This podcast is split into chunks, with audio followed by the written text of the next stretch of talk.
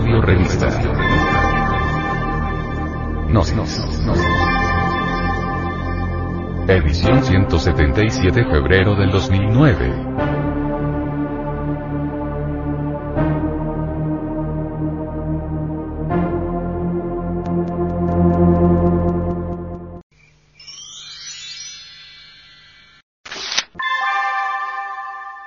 Antropología. El dogma de la evolución. El dogma y la dialéctica son realmente incompatibles. Donde existe el dogma no puede haber dialéctica, y viceversa. Darwin con su dogma de la evolución logró fanatizar a millones de personas. Realmente los antepasados de Cro-Magnon, Grimaldi y Nerdental tienen mucho de degenerados pero nada de primitivos. Los restos fósiles humanos de la edad de piedra corresponden a hombres involucionados, degenerados. Ya lo hemos dicho y ahora lo repetimos, que las dos leyes de evolución e involución se procesan en forma coordinada y armoniosa en toda la naturaleza.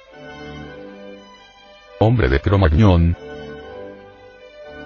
mucho se ha hablado de la Atlántida pero los fanáticos materialistas están tan embotellados en su dogma evolutivo, que ni remotamente aceptan la Atlántida. Investigaciones submarinas hechas en el fondo del Atlántico han demostrado la existencia de la Atlántida. El continente sumergido Atlante está ya demostrado. Toda raza está sometida a los procesos evolutivos e involutivos.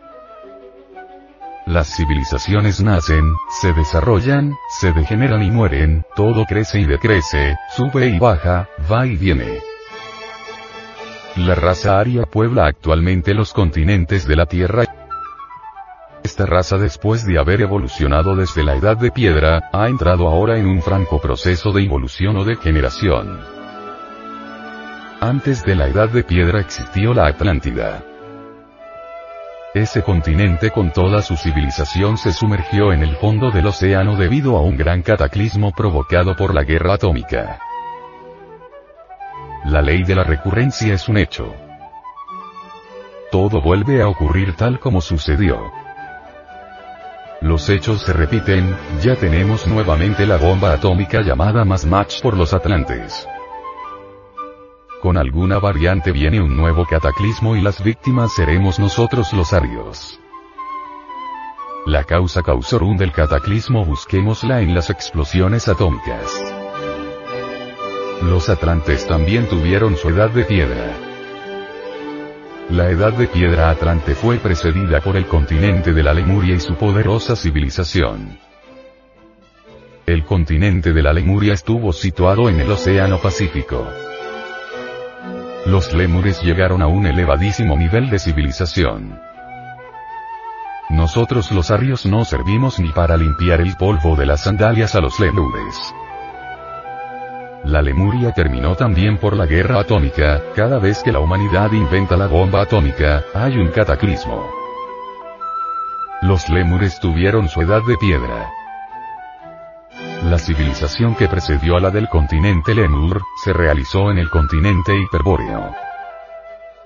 La primera raza que existió en el mundo fue la raza del continente polar del norte, esa es la raza protoplasmática.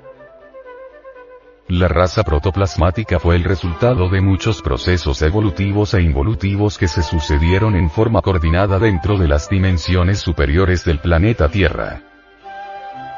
Recordemos que la Tierra es sexta dimensional, mas si aceptamos que existe una dimensión cero, resulta la Tierra siendo heptadimensional.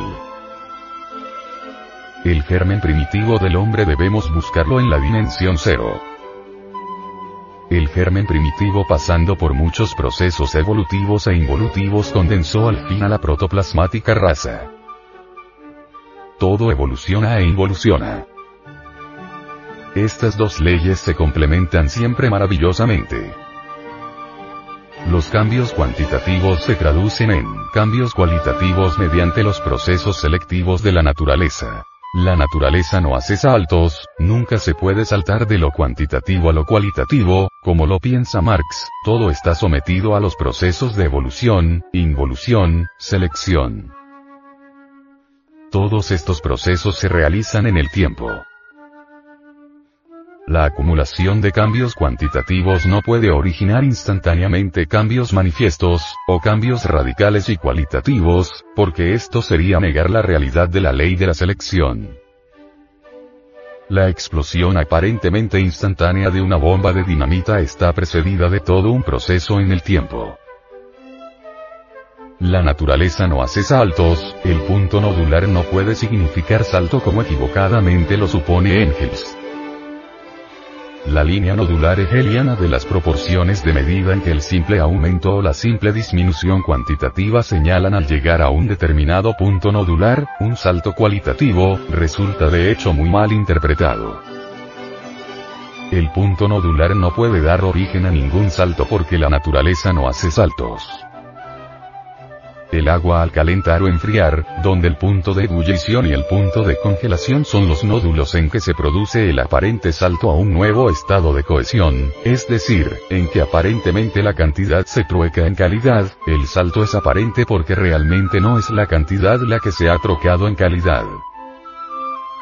Dentro del aparente salto ha habido todo un proceso de selección dentro de los conceptos tiempo, espacio y movimiento. Los nódulos que explica Hegel no pueden originar saltos sino cambios ordenados y metódicos.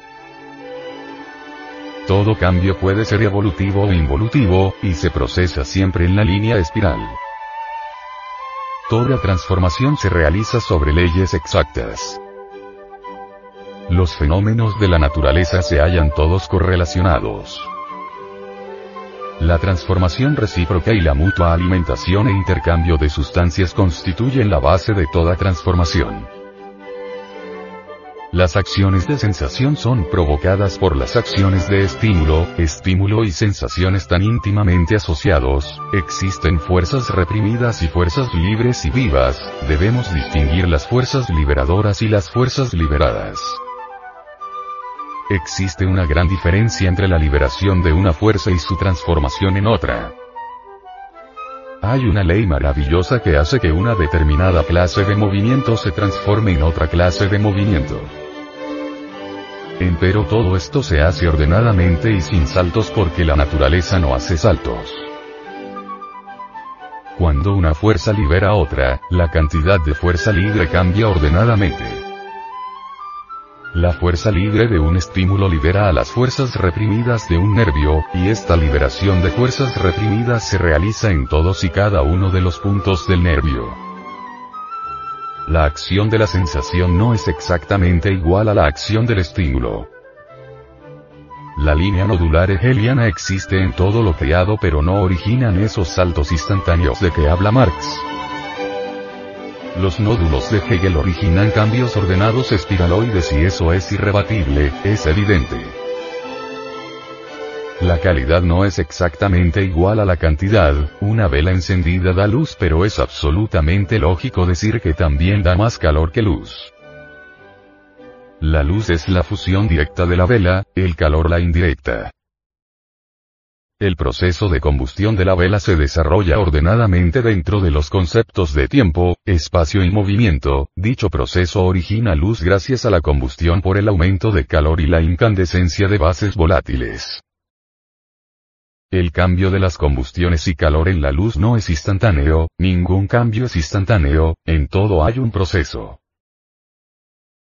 En la concepción del feto solo hay unión de un zoospermo y un óvulo, empero en una cópula se pierden millones de zoospermos. La cantidad no se ha transformado en calidad, solo ha habido proceso selectivo, y eso es todo.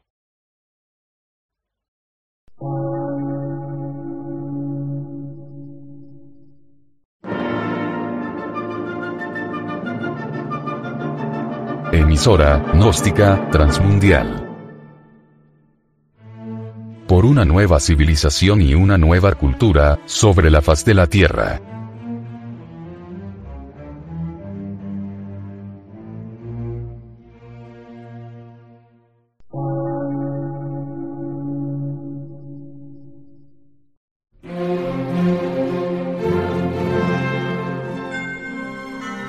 Medio de radiodifusión, científico, artístico, místico y filosófico, de la Asociación Colombiana de Centros de Estudios Gnósticos, Antropológicos, Psicológicos y Culturales. A. C.